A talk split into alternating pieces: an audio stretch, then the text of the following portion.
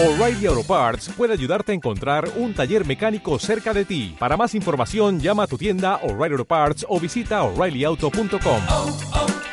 O'Reilly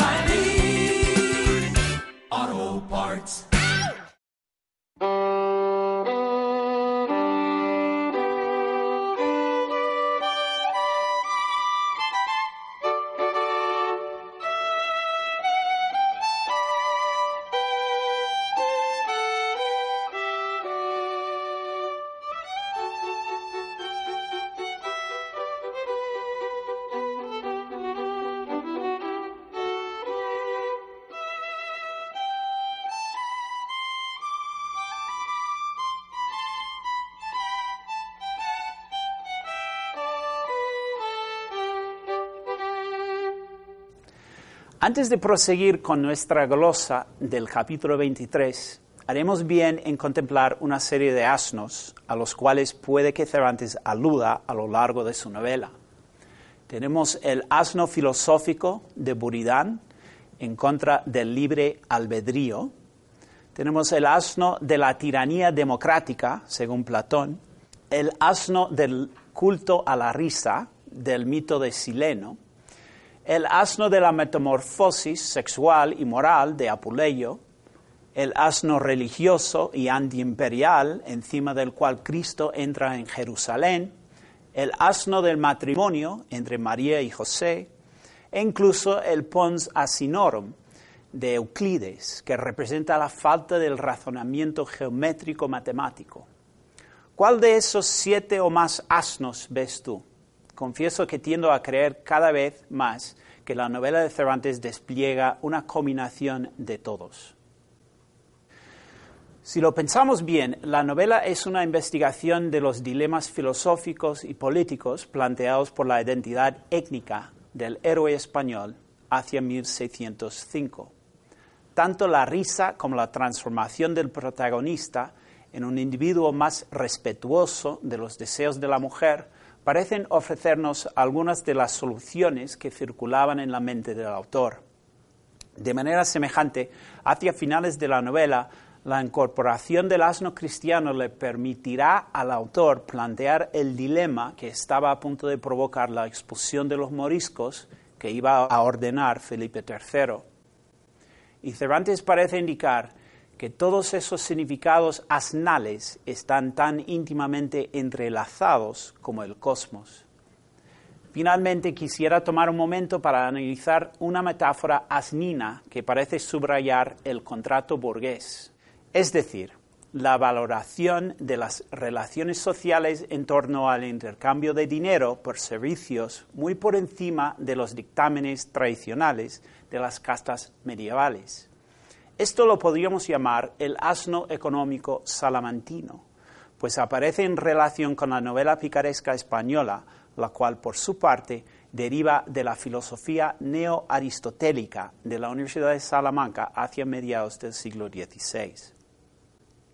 Volvamos a la acción de la novela y notemos que los detalles del resto del episodio tienen mucho que ver con un jumento perdido. Sancho alzó los ojos y vio que su amo estaba parado, procurando con la punta del lanzón alzar algo del suelo. Resulta ser un cojín que iría por debajo de una silla de montar y una maleta asida a él.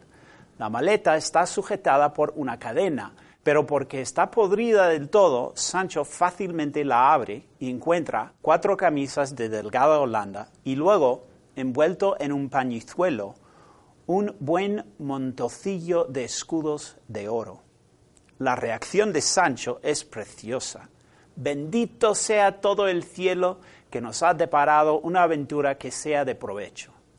Don Quijote no vacila en ser magnánimo con el dinero de la maleta.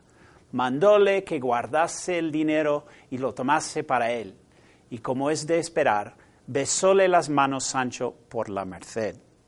Esta pequeña escena puede ser la parodia más sofisticada de la reconquista española de toda la historia. Fijémonos también en que hay algún eco irónico del episodio de los batanes acá, pues hay textiles y una cantidad de dinero que compensa muy bien a Sancho por todo su trabajo. De hecho, según la información sobre su salario de labrador que nos dará Sancho en el capítulo 28 de la segunda parte, estos escudos que pasaban de ciento, encontrados en la Sierra Morena y luego conferidos por Don Quijote, suman más de cuatro años de trabajo por parte de nuestro campesino escuderil. Por un momento, Don Quijote adopta la postura de un detective, especulando que la maleta indica que algún caminante podría haber sido asaltado por unos ladrones. Pero Sancho rectifica con claridad. Si fueran ladrones, no se dejaran aquí este dinero. Luego pasamos al otro objeto de interés que se ha encontrado en la maleta, un librillo de memorias ricamente guarnecido, que Don Quijote quiere leer para venir en conocimiento de lo que deseamos. El librillo contiene un soneto y una carta. El soneto se trata del amor frustrado entre un poeta desconocido y una tal Fili, nombre que típicamente sustituía al de la amada en la poesía y que significa alguien que es alegre o que promueve la felicidad entre otros. Dejando de lado los sonetos preliminares de la novela, este es el primero de toda la novela. Tiene que ser importante, y lo es. Funciona como un breve resumen de la temática amorosa que hemos visto en otros lugares. El amor genera tormento y requiere remedio médico, si es que el poeta amante no se va a suicidar. Presto habré de morir, que es lo más cierto, que al mal de quien la causa no se sabe, milagro es acertar la medicina. Merece mencionar que este mismo soneto aparece en una de las comedias de Cervantes, La Casa de los Celos, indicándonos además de la intertextualidad de las obras, otra vez que el amor es problemático en la obra cervantina, casi siempre en la medida que cause rivalidad.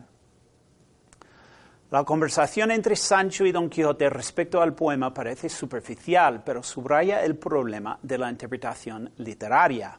Sancho incluso trae a colación una metáfora compleja, diciendo que no se puede entender nada del poema si ya no es que por ese hilo que está allí se saque el ovillo de todo.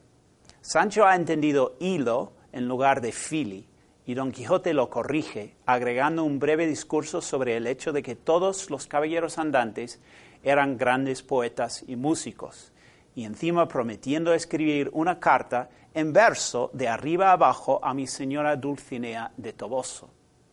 El refrán, por el hilo se sacará el ovillo, expresa la idea de descifrar un asunto no autoevidente, empezando por los pormenores, para luego llegar a la idea global, ya lo vimos anteriormente en el episodio de los mercaderes de Toledo.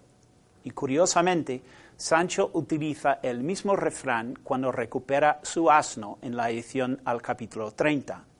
Entonces, tenemos que asociar la frase con el tema de la producción de los textiles, la función amorosa de la mujer y el problema textual del asno. Vaya, que resulta laberíntico todo esto. Por cierto, vale la pena hacer la conexión aquí con el mito de cómo mató Teseo al Minotauro de Cretas. Volvamos a la maleta. Nos queda la carta que se encontraba en ella, tan complicada como el poema. Se trata otra vez de la queja por parte de un hombre que se cree traicionado por una mujer.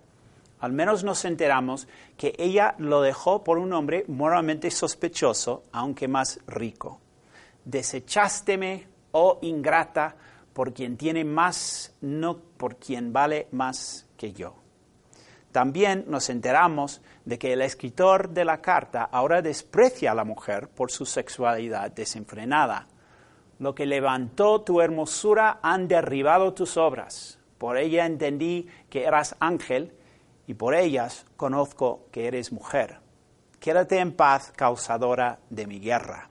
Guerra uy, ominoso a nivel personal, pero también a nivel internacional. El último detalle que nos interesa es la alusión a alguna posible venganza que no quiere tener que tomar el hombre desdeñado. Tanto el poema como la carta nos tienen que recordar el romance de Antonio y la canción desesperada de Grisóstomo.